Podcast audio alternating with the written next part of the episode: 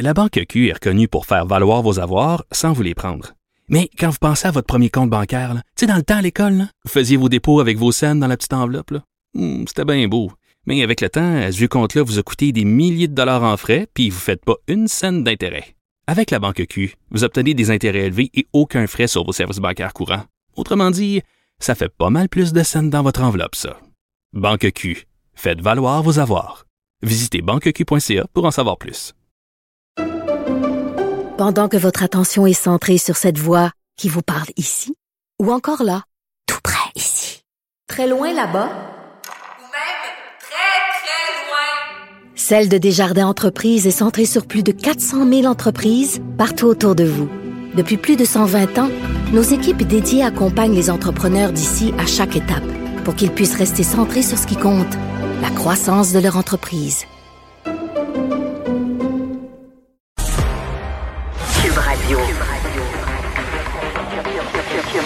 Cube Radio.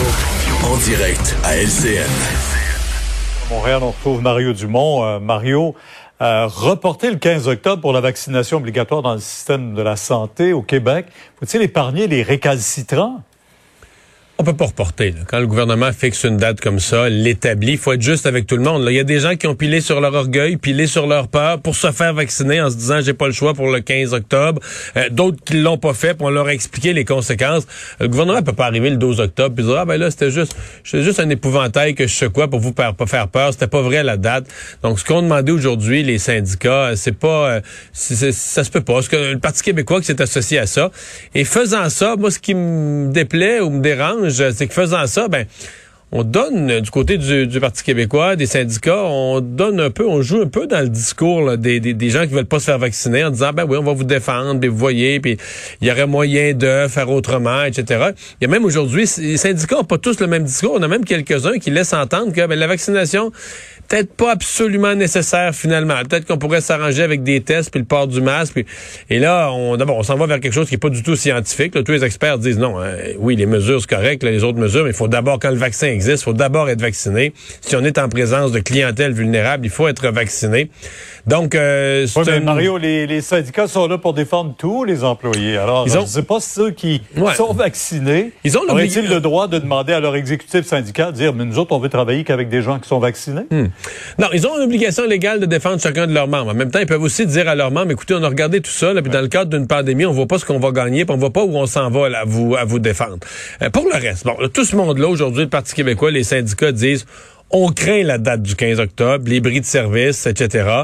Euh, ça, on, comprend ça, on entend ça, et, et ça, c'est quand même, là, ils mettent, en faisant ça, ils mettent quand même une pression sur le gouvernement, sur les administrateurs là, des CIS, des CIUS.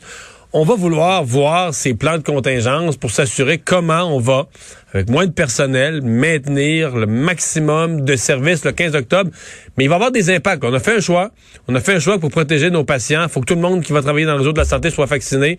Mais on le savait en le faisant. Il fallait y penser. On le savait en le faisant. C'est un choix qui va avoir un impact. Ça va se tasser, ça va reprendre sa place. Mais vendredi, le 15, il va y avoir un impact. Oui, on a identifié d'ailleurs cinq endroits, cinq hôpitaux, Dolbeau, Gatineau, euh, euh, exactement Pontiac et Honoré-Mercier, entre autres, pour nommer ces quatre-là. Et on dit qu'il y a cinq hôpitaux sur 1590 établissements où la situation est un peu plus à surveiller, mais euh, Québec promet d'être très transparent là-dessus.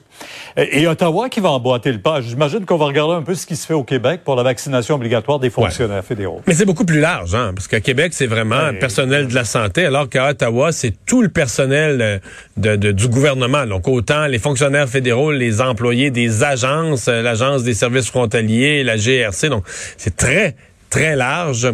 Euh, Monsieur Trudeau, par contre, personne ne peut dire euh, il, y avait, il avait gardé ça, c'est une cachette, il avait gardé ça secret. Il a fait campagne là-dessus. Il l'a dit en campagne. Euh, a reçu un mandat de la population, a été réélu avec un mandat de la population là-dessus. Et donc maintenant, va de l'avant avec euh, cette mesure. Euh, donc c'est, euh, je pense que c'est, on a quand même l'impression qu'à Ottawa, quand même du côté syndical, j'ai parlé plus tôt ici à Cube Radio, un représentant syndical qui on va défendre là, le principe euh, qu'obligatoire ça force des gens, on va les défendre sont s'ils perdent leur emploi. Mais il n'y aura pas de manifestation. Du côté des, syndicats de fonctionnaires fédéraux, on semble pas partir en guerre. On comprend l'importance de la euh, vaccination. Euh, on a entendu Justin Trudeau s'excuser encore aujourd'hui.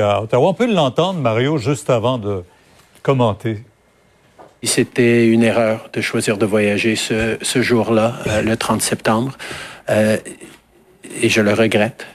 C'était un, moment euh, important pour se recueillir en tant que Canadien, pour réfléchir à la réconciliation. Plusieurs se demandent s'il réussira à reprendre son élan à ce début de mandat.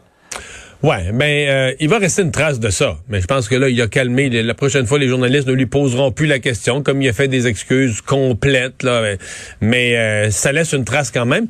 Mais moi, Pierre, je me suis, euh, je me suis même posé des questions aujourd'hui. Je dois avouer, là, je suis plus à l'étape de me poser des questions que d'arriver à une conclusion. Mais sur la présence de Madame Freeland.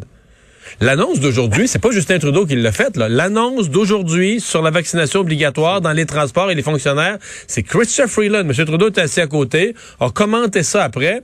Puis là, durant la période des questions des journalistes, Mme Freeland a répondu à certaines questions, donné des compléments de réponse aux réponses du premier ministre. Je me suis dit, est-ce que M. Trudeau est Est-il en affaibli? train de passer un peu. Ben, en train de passer le flambeau ou il est affaibli pour mettre Mme Freeland à côté de lui pour le renforcer parce que son début de mandat est, est faible? Ou est-ce que c'est un nouveau, une nouvelle image qu'on veut donner du gouvernement en tandem homme-femme? J'ai pas la réponse, mais il me semble qu'il s'est passé quelque chose aujourd'hui. Il n'y a aucun précédent d'avoir une la vice-première ministre ou une ministre qui prend une, une telle place dans un point de presse. Ben, les prochains jours ou les prochaines semaines nous expliqueront, nous diront peut-être. Peut-être. Merci, Mario. Bonne soirée. Alors Vincent, ben euh, c'est arrivé en cours d'émission. Il y a une circonscription qui a changé de main et euh, analyse qui était qui est faite. C'était le seul comté qui avait euh, changé Oui. euh, durant la dernière élection. Donc là, On est vraiment revenu à l'identique. on est revenu à la carte de 2019. On a vraiment au Québec fait l'élection de 2021 pour rien. pour absolument rien, euh, ça le confirmait. Châteauguay-Lacolle, donc, qui avait été remporté au départ par euh, le, le candidat bloquiste, Patrick O'Hara, par euh, bon plus de 200 voix. On avait dé- demandé un dépouillement judiciaire qui est entamé mardi. Et finalement, c'est la candidate libérale, Brenda Shannon, candidate sortante, qui a gagné par 12 voix seulement, 12 votes après tout ce processus qui est bon très sévère. On a des Avec des le juge. Quand, les, quand les partis s'entendent pas sur un vote, ils vont au juge. Renvois tranche. et compagnie. Alors, Mélanie Joly a salué d'ailleurs euh, la victoire de sa collègue, disant ce fut une course serrée qui nous rappelle collectivement que chaque, chaque vote compte. On a quand même une pensée pour M. O'Hara qui, euh, Hey, euh, lui, avait été nommé comme euh, porte-parole en matière de sport à la Il a Chambre des participé à son communes. premier caucus. Il a, il a célébré sa victoire. Il a participé à son premier caucus. Il s'est même fait confier, tu le dis, le dossier du sport par son chef. Son nom était, je regardais tantôt, là, dans, t'allais dans le Parlement fédéral, circonscription, les députés, puis c'était son nom qui apparaissait pour le député de Châteauguay, là. Puis là, t'as plus de... T'as plus rien. T'as plus de job. Euh, D'ailleurs, on va surveiller ce qui va se passer à Trois-Rivières parce que là, c'est l'autre euh, dépouillement. Surveiller 60 000 votes qui ont commencé à être dépouillés. Euh, ça doit, cette nouvelle-là, inquiéter quand même euh, René Villemur, le bloquiste, parce que lui, il avait gagné par 92 voix euh, face au conservateur Yves Lévesque. Alors, on est dans ce processus-là et on aura des euh, réponses euh, bientôt. On n'a pas l'explication, mais tu sais que des fois, des recomptages judiciaires qui revirent de bord, il y a une cause précise. là. C'est que, je dis pas que c'est arrivé dans ce cas-ci, j'étais pas là, euh, mais il y a des partis, des fois, qui demandent à leurs représentants dans les bureaux de vote d'être très sévères. là. Laissez rien passer. Mais il va être plus agressif que d'autres à dire, ben, Pour Hey, exclure des votes. il est pas bon ce vote-là. Le gars, la personne a fait un petit barbeau ou a plié le coin. Ou, tu sais, trouver des motifs pour rejeter les votes de l'adversaire. Parce que tu as des représentants qui peuvent pas. Et euh, quand tu arrives au recomptage judiciaire, si tu as, si dans- si t'as mandaté ton monde d'être très agressif à exclure des votes, mais ça veut dire que tu as peut-être fait plus exclure de votes de l'autre partie. Là. Et Donc, là, quand tu les ressors, toutes les votes mais exclus. là, là. tu reprends tous les votes. Tous les bulletins sont revus. Tous les bulletins. Donc, le juge, lui, il est, il est juste, là. Et donc, ça vient amener le rééquilibrage qui peut potentiellement faire changer, euh, faire revirer, parce que c'est quand même beaucoup reviré, 300, presque 280 votes, là, qui ont Là, est-ce qu'à reviré. 12 votes, tu peux pas en demander un autre. là? Non, c'est fini. Un Non, non, non, là, il y a un juge qui est passé sur chaque bulletin, là, c'est dossier clos. Merci Vincent, merci à vous d'avoir été là. On se donne rendez-vous demain, 15h30.